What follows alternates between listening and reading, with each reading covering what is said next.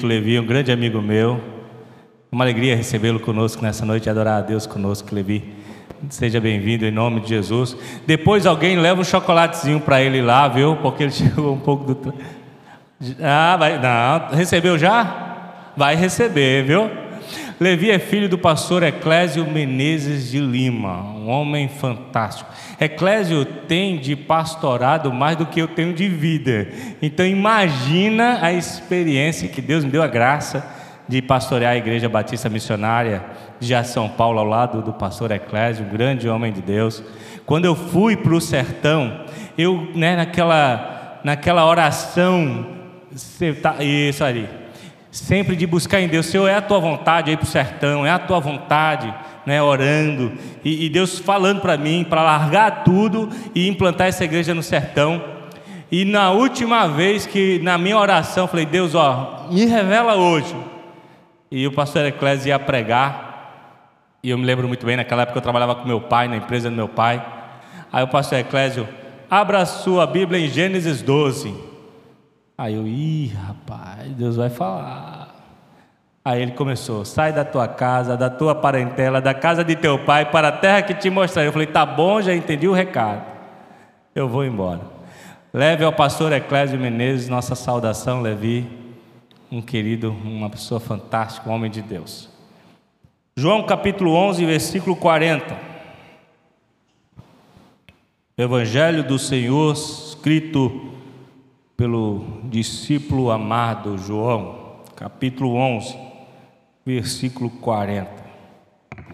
Respondeu-lhe Jesus: Não te disse eu que se creres verás a glória de Deus? Todos encontraram? Mantenha sua Bíblia aberta em João, que vai relatar a história da ressurreição de Lázaro, é sobre esse capítulo que nós vamos conversar. Respondeu-lhe Jesus: Não te disse eu que se creres verás a glória de Deus? Vamos orar mais uma vez. Pai, eu temo e tremo diante de ti quando eu subo esse púlpito para pegar o teu evangelho. Temo porque sei, Pai, que não sou eu o agente revelador da palavra. Eu sou como João Batista, só uma voz que clama no deserto. Mas quem revela a palavra é o Espírito Santo. Todos vieram aqui nessa noite, a igreja está cheia, Pai. Não é para ouvir Ednei, é para ouvir a tua voz então, Senhor, pela tua misericórdia, que eu não atrapalhe esse momento, mas que o teu Santo Espírito abra os nossos olhos espirituais para enxergarmos a tua palavra. Em nome de Jesus. Amém.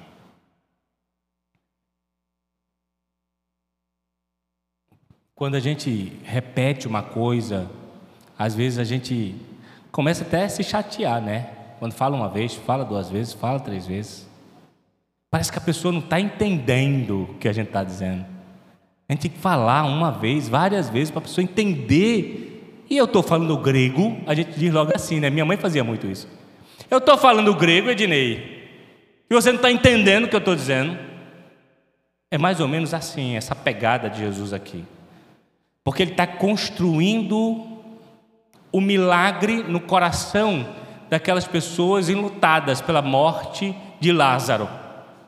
E Jesus está ali, Rivaldo, revelando a elas que o milagre está às portas, presta atenção, está às portas para acontecer. Eles seriam testemunhas oculares da glória de Deus. O que é que eles precisavam? Crer. Por isso que Jesus diz assim: Não te disse eu, eu vou ter que falar de novo, que se você crer, você verá a glória de Deus.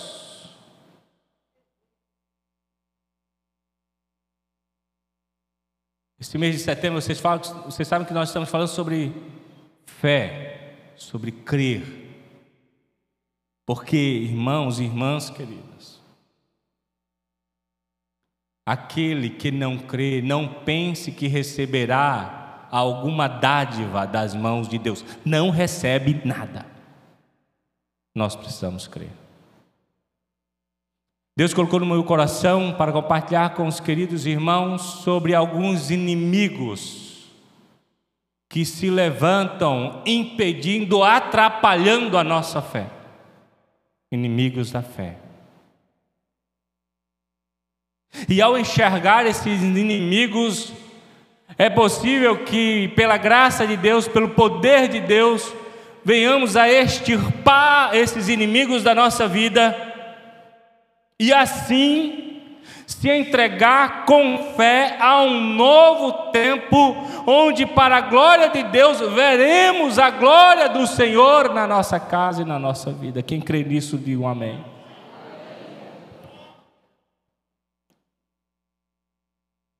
Alguns inimigos da fé, inimigos que têm se levantado para impedir que venhamos a crer que realmente Deus está aqui e que é galardoador daqueles que o buscam. Acredite, tem coisas às vezes pequenas que estão na nossa mente e que às vezes já desceram para o coração, que são exatamente freios, que estão impedido a gente de avançar nas bênçãos de Deus. É sobre isso que eu vou falar com vocês. O primeiro inimigo que está muitas vezes impedindo de vermos a glória de Deus no contexto desse texto que é a ressurreição de Lázaro, está no versículo 7 em diante, até o 11. No mesmo capítulo, veja comigo o versículo 7. O texto começa sobre contando a ressurreição de Lázaro, começa falando da doença, versículo 1. Estava enfermo Lázaro de Betânia, da aldeia de Maria e de sua irmã Marta. Mas no versículo 7,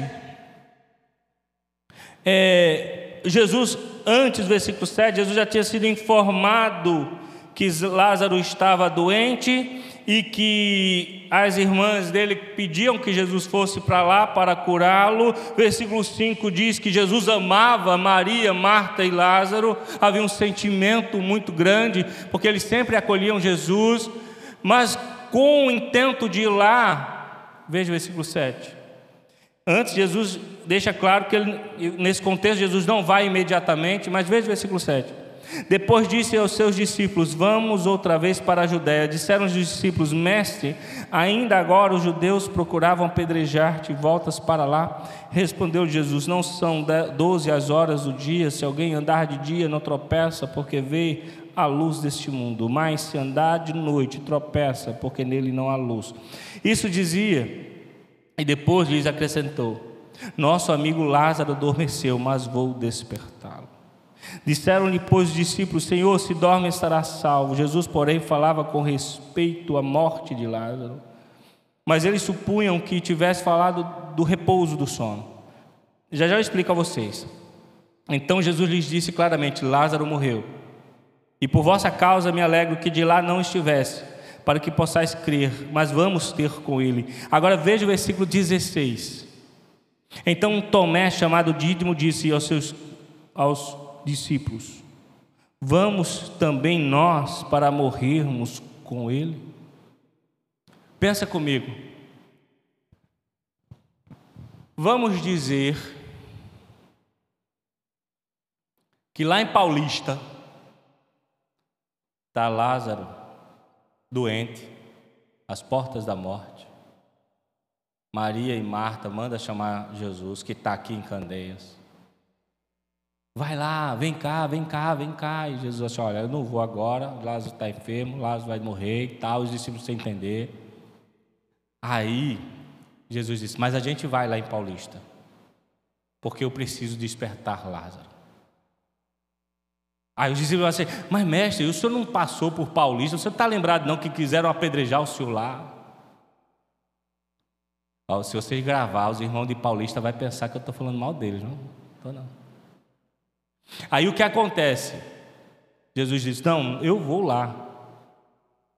Aí o texto, versículo 16, diz que Tomé disse: Rapaz, se a gente for com ele, a gente vai morrer com ele. Primeiro inimigo da fé é o medo.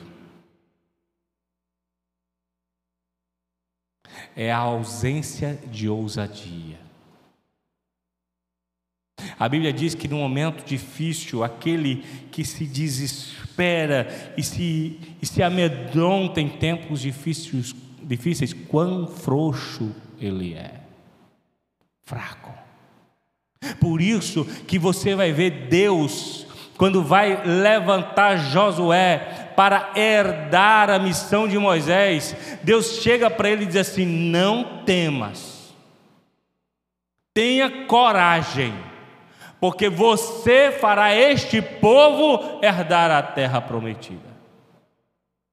O primeiro inimigo da fé que eu trago para mim e para você nessa noite é que o medo, a falta de ousadia, impede muitas vezes de vermos a glória de Deus. Você acha que foi por acaso que o próprio Josué, quando está diante do Rio Jordão, Deus então o orienta, vai, vá, vá lá, e estava no momento mais forte o mar e tal, onda para um lado, onda para o outro, e que é que Deus faz? Pega os levitas, bota a arca nas costas dele e manda eles marcharem. Quando o primeiro levita botar o primeiro pé na água, ela vai se abrir.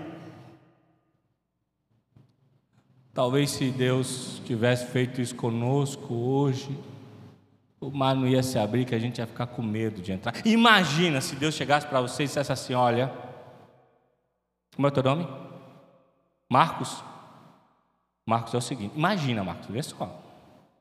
Deus chega para você assim: Marcos, você vai entrar no mar e ele vai se abrir. Aí Marcos, todo cheio de fé, diz: Oxê, é agora, Deus. Agora vai ser o seguinte: vai ser lá na igrejinha de piedade. Marco deu um ré tão grande agora. Ele estava com uma força, mas esperando. E não é só ele, não, meu irmão, que tu também estava. Tá. Tem um irmão aqui que veio de São Paulo, de mudança para cá, não vou entregar que ele é diácono hoje em dia. Aí, a primeira praia que ele foi mostrar a sogra dele foi lá, na igrejinha. Depois é que ele soube que, que tem uns visitantes ilustres por ali. Deus está convocando nessa noite homens e mulheres corajosos, que não se amedronta diante do perigo. Tomé, não, não vamos não, o pessoal vai apedrejar a gente, vai matar a gente, vai destruir a gente. Deixa eu lhe dizer uma coisa, tímidos, os medrosos não herdarão o reino de Deus. Porque o reino de Deus é conquistado à força. Porque atrapalha a nossa fé, porque o medo ele nos neutraliza, ele, nos, ele congela a gente, ele trava a gente. A gente deixa de ser, irmãos, produtivo na fé, quando a gente começa a olhar para o lado e para as tempestades. Ou não foi isso que fez Pedro afundar naquele mar. Ele estava indo bem, ele deu a primeira pesada lá e a água sustentou ele, e ele foi de novo, e ele foi de novo. Mas ele olhou para as ondas, e a Bíblia diz que ele teve medo. E o medo, irmãos, o medo, ele tem o poder de neutralizar a nossa fé quando nós damos lugar para Ele. Eu quero dizer para você que está aqui nessa noite, em nome de Jesus, seja ousado em crer nos milagres de Deus para a sua vida e para a sua família.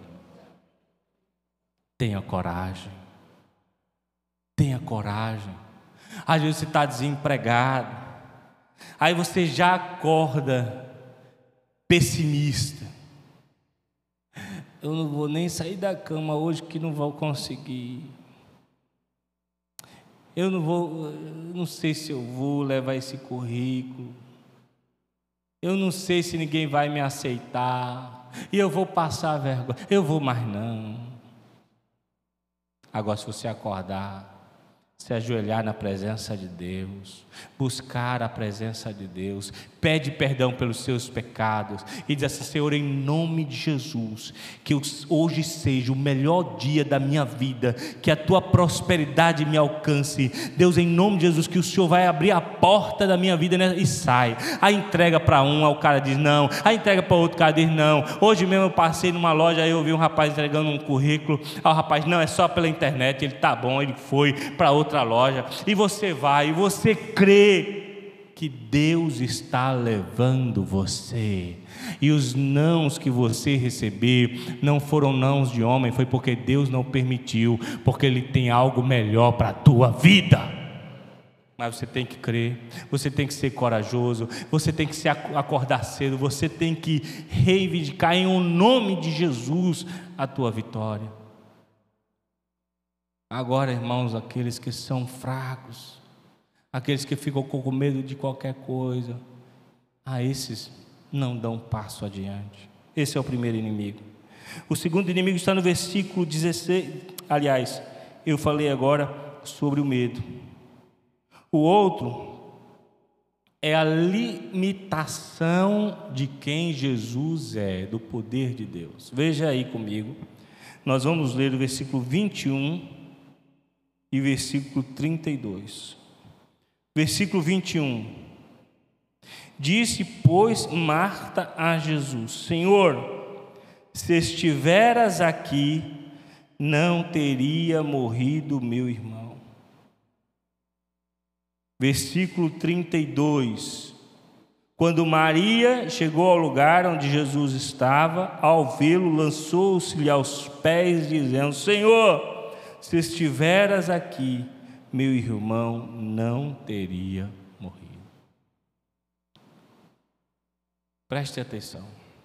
O segundo e grande inimigo é quando nós limitamos o poder do Senhor Jesus Cristo. E tem muita gente, às vezes, catedrático na teologia. É pós-doutorado e não sei o que que tem. Aí às vezes a mente fica escrava da letra. Essas pessoas muitas vezes colocam o Senhor dentro de uma caixa e dizem para ele assim: Você só faz assim, porque eu aprendi assim. Esse também não vê a glória de Deus. Não vê porque ele não conhece o verdadeiro poder de Jesus.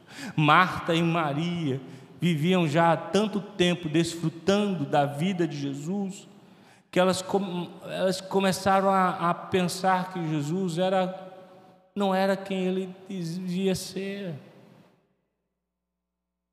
Porque se elas entendessem que um dos atributos de Jesus era a sua onipresença, onisciência, onipotência dentre os seus atributos pessoais. Elas saberiam que geograficamente não havia impedimentos para o poder de Jesus. Veja, elas dizem: se você tivesse aqui na hora da morte, ele não tinha morrido. O que é isso? Elas estão desconhecendo do poder de Jesus.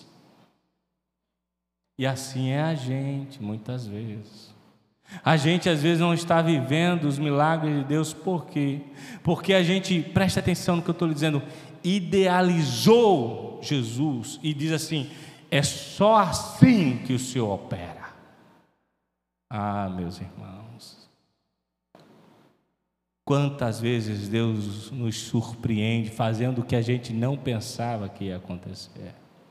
Quantas vezes Deus, irmãos, surpreendeu aqueles homens que viviam com Jesus? Teve um rapaz que chegou para Jesus e disse: Vai lá na minha casa, põe as mãos sobre a minha filha, ele vai ser curado. Jesus não vai, bota a mão na cabeça de ninguém e a pessoa é curada. Porque Jesus ele não se limita a fazer como a gente idealiza ou quer, Ele faz como lhe apraz. A gente cria, por isso que eu sou um combatente contra a religiosidade. Eu combato muito contra a religiosidade, porque a religiosidade cria padrões. Deus só faz assim. Deus só age dessa maneira. E não é assim no Evangelho.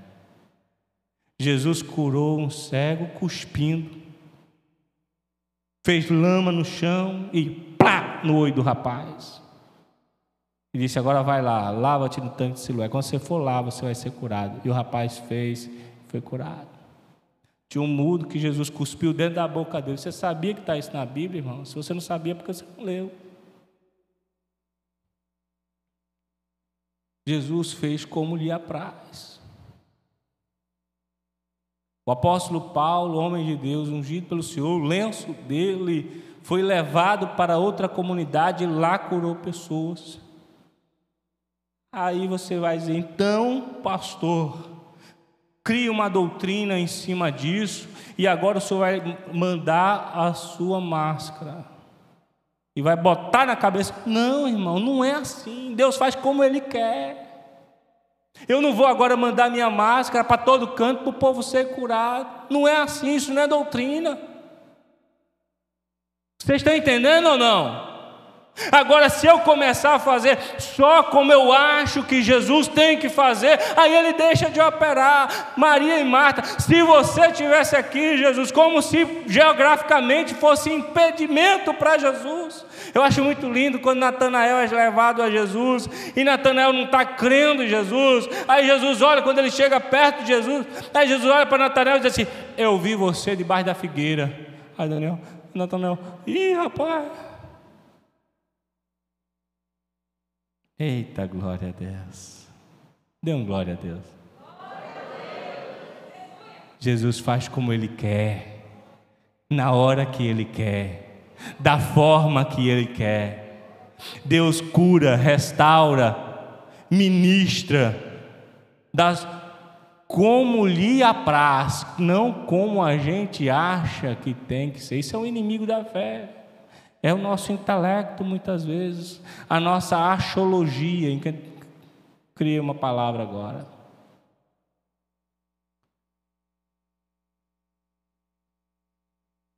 Eu creio. Se você não crê, mas eu creio. Que enquanto eu estou aqui ministrando aos ouvidos físicos dos irmãos, o Espírito Santo está agindo em nossos corações. Eu creio, eu creio. As pessoas dizem, rapaz, que invenção é essa? Não, eu creio. Que enquanto você está aqui, aqui, na segunda-feira, depois do dia de trabalho, suou, pegou ônibus lotado, você veio e tal, e está doido que chega no final do culto para comer um pãozinho ali, com café. Deus está vendo teu esforço. Enquanto você está aqui suando para a glória de Deus, Deus está dando livramento para o teu filho, para a tua filha. Talvez hoje era a morte deles. E Deus disse: Não, não vai tocar, não, porque o pai está lá, a mãe está lá, buscando a minha face. Guarda ele aí, em nome de Jesus. Eu creio nisso. Mas tem gente que não crê. Tem gente que acha que Jesus faz do jeito que ele quer. Eu soube que eu vou entregar. Me lembrei de negócio. Eu não sei se eu digo. Eu digo. Aí, quem vem nas quinta-feira à tarde de oração aqui, já vou fazer propaganda. Venha na quinta-feira à tarde orar, que é benção, viu? Terça-feira, quinta-feira, às duas e meia da tarde, vou trazer uma palavra do Senhor poderosa para a sua vida. A irmã estava, não vou entregar nomes não, viu? Estava dizendo lá que trouxe uma visitante, uma irmã aqui. Na segunda-feira ela disse assim: Rapaz, culto até bom, mas não gostei que aquele pastor fala tanto. Aí eu olhei assim, poxa, foi comigo essa. Você acha mesmo que eu vou mudar por causa de uma pessoa? Eu vou fazer o que Deus coloca no meu coração. Eu cheguei aqui e, e faço a unção com óleo. que é um texto que os discípulos faziam, e que Tiago, irmão do Senhor, quando escreve a carta, fala sobre a unção com óleo. Eu não faço isso toda segunda. Eu faço quando o Espírito Santo toca no meu coração e eu faço. Aí alguém chega e diz assim: Ih, rapaz, isso aí não dá certo, não. Eu falei: então o problema é seu. Mas, para a glória de Deus, muitos são os testemunhos de pessoas que têm chegado para mim, que Deus tem tocado na vida delas.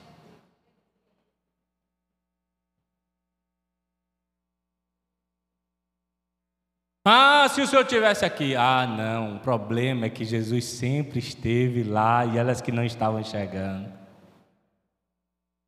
Ah, se Jesus estivesse lá na minha casa, Jesus está lá agora na sua casa, cuidando dos seus. Ah, se Jesus estivesse no meu trabalho, eu não seria demitido. Não, Jesus estava lá e ele permitiu.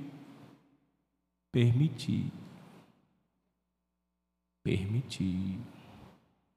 Porque ele tem algo melhor para lhe dar. Quem crê nisso, diga glória a Deus. O outro inimigo da nossa fé é a desobediência, versículo 39.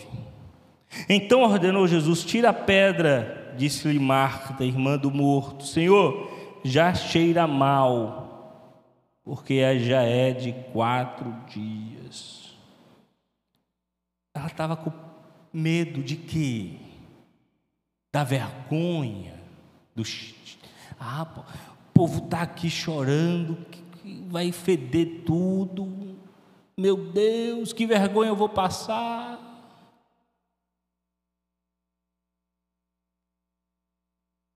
Olha, deixa eu lhe dizer uma coisa. Todas as segundas-feiras que eu posso, algumas eu não posso, às vezes eu trago algum pregador, mas Todas as mensagens são didáticas que a gente traz aqui, uma mensagem de para você praticar. Mas se você for e eu for, se nós formos ouvintes omissos da palavra e não praticantes, não vai acontecer nada. Só acontece quando existe obediência. Fala obediência. Às vezes o Senhor dá uma ordem para mim, para você, e a gente faz ouvido de mercador. Às vezes Deus dá uma orientação clara do que tem que fazer, e a gente arruma argumentos humanos e carnais para debater com aquele que tem poder de fazer todas as coisas. Misericórdia. Deus fala, faça isso, faça aquilo. Ah, mas eu estou com dor. Ah, mas eu estou cansado. Ah, mas eu não vou, não. Ah, mas tem uma visita. Quantas vezes Deus fala, vá para a igreja. Aí chegou uma visita na hora e você diz, ah, mas eu não posso ir porque tem uma visita. Hoje é só lapada, né? Misericórdia.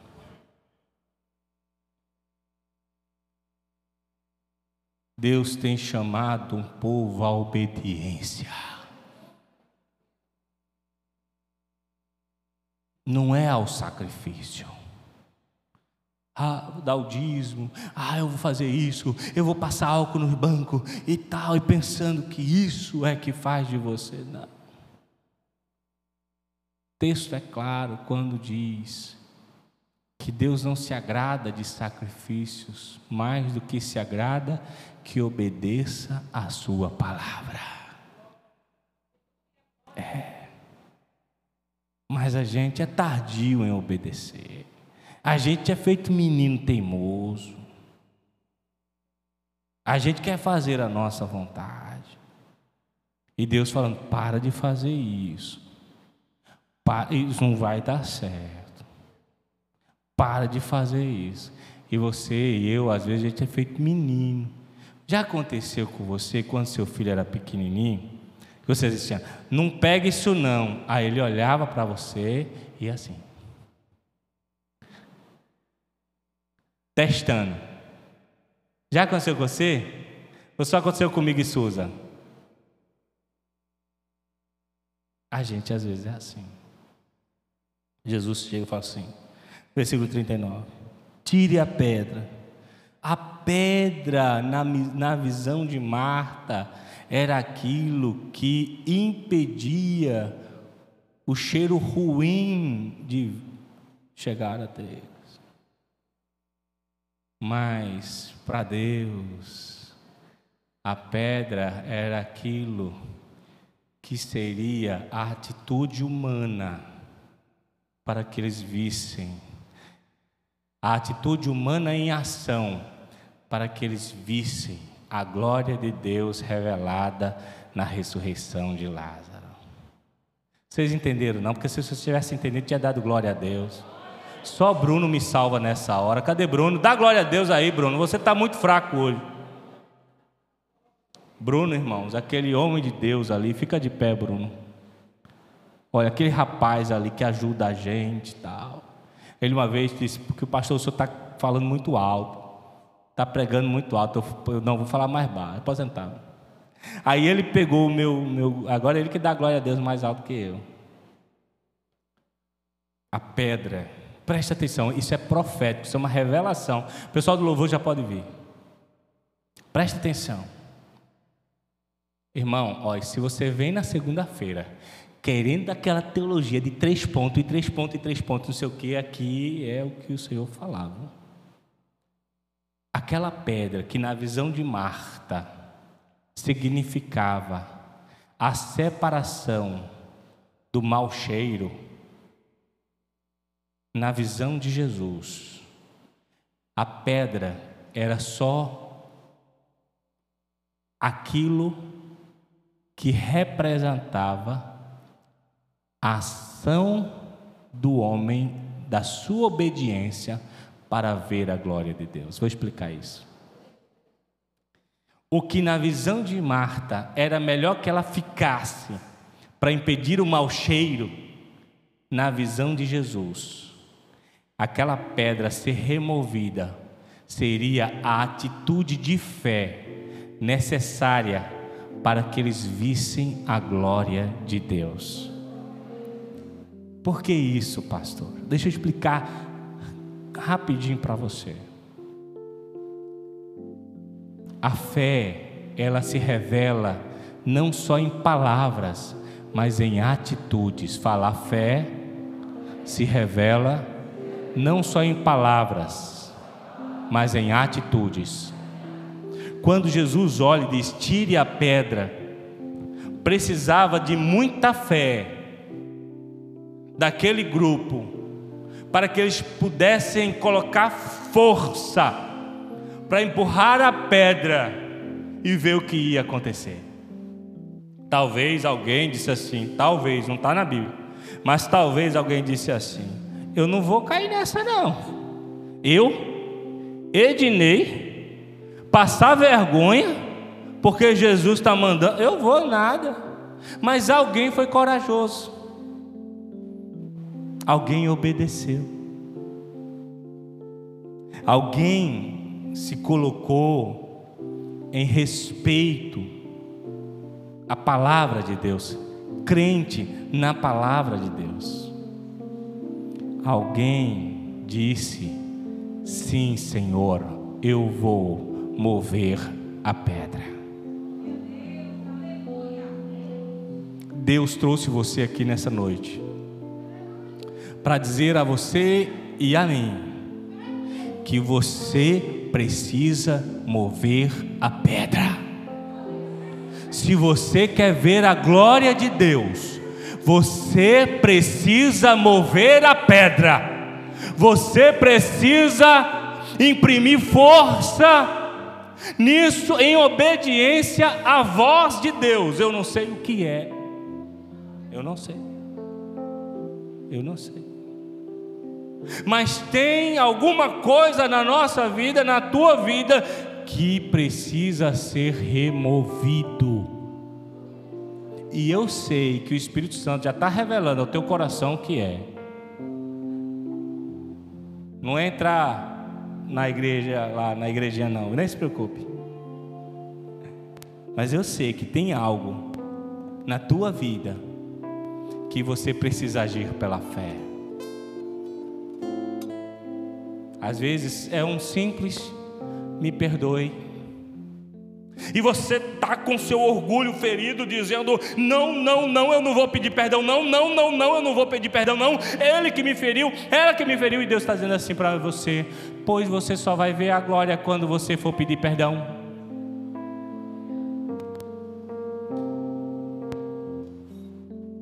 Ou ministrar o perdão.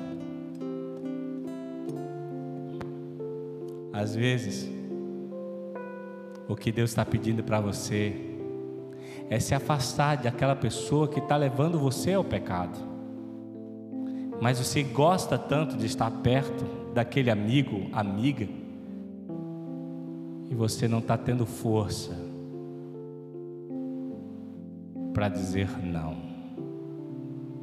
Eu não sei o que é, mas eu sei que o Espírito Santo está agindo em nossos corações e nos fazendo entender que para vermos a glória de Deus, precisamos tomar uma atitude de fé.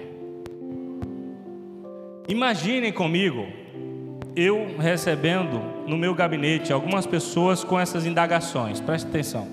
Eu anotei isso aqui que eu achei interessante, eu escrevi esse negócio. Veja bem. Veja se essa igreja ia ser boa comigo. Eu acho que nem ia ser boa, não. O povo não ia gostar de mim, não. Imagina se alguém chegasse para mim, um homem chegasse para mim e dissesse assim: Pastor, eu oro, oro, oro e Deus não me ouve.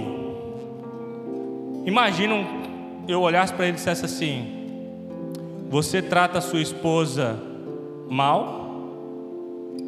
Você é um cavalo selado? Porque Deus não vai ouvir, não, porque o apóstolo Pedro disse que as vossas orações não seriam ouvidas se você for grosso com a sua esposa. Imagina se alguém chega para mim e diz assim: Pastor, o meu empreendimento ruiu, minha vida ruiu, acabou, está tudo arruinado. Eu olhasse para a cara dele e dissesse assim: Você é orgulhoso, arrogante, você se acha melhor do que todo mundo, porque a palavra de Deus diz que o orgulho precede a ruína. Pastor, a minha vida financeira se acabou, a minha vida financeira, pastor, não tenho nada na vida. Eu ia dizer assim: olha, a Bíblia diz você é dizimista fiel, você é ofertante, porque se você não for, a Bíblia diz que é como juntar em saco furado.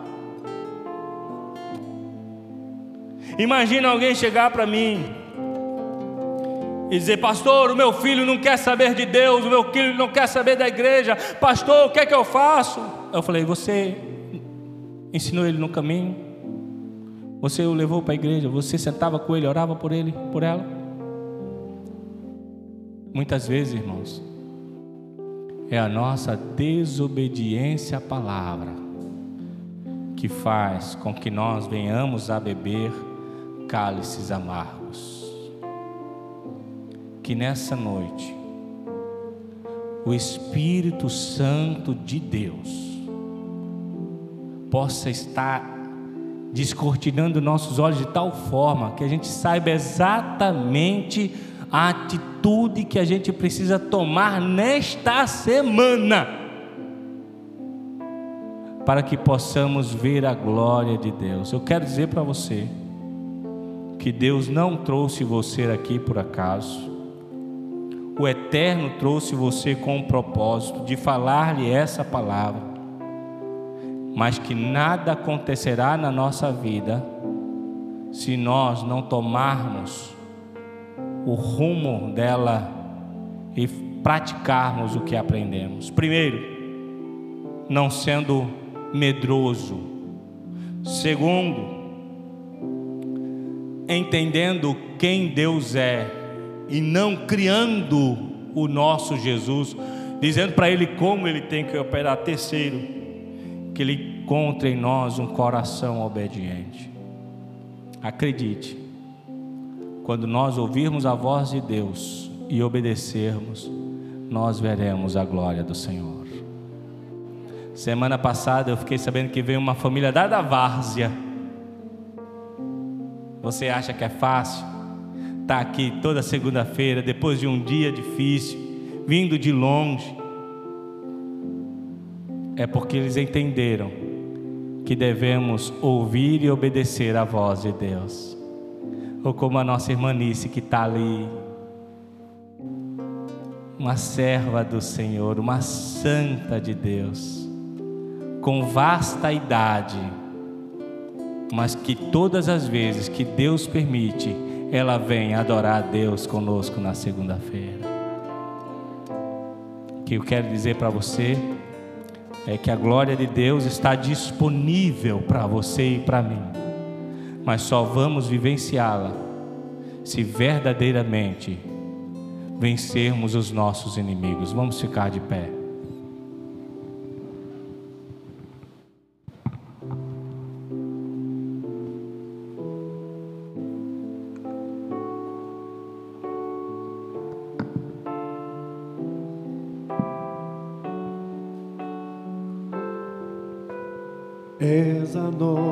Estrela da manhã,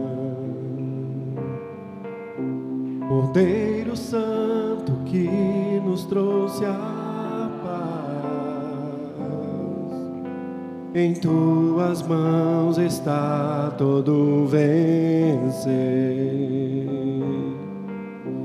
Resposta a todo aquele que clama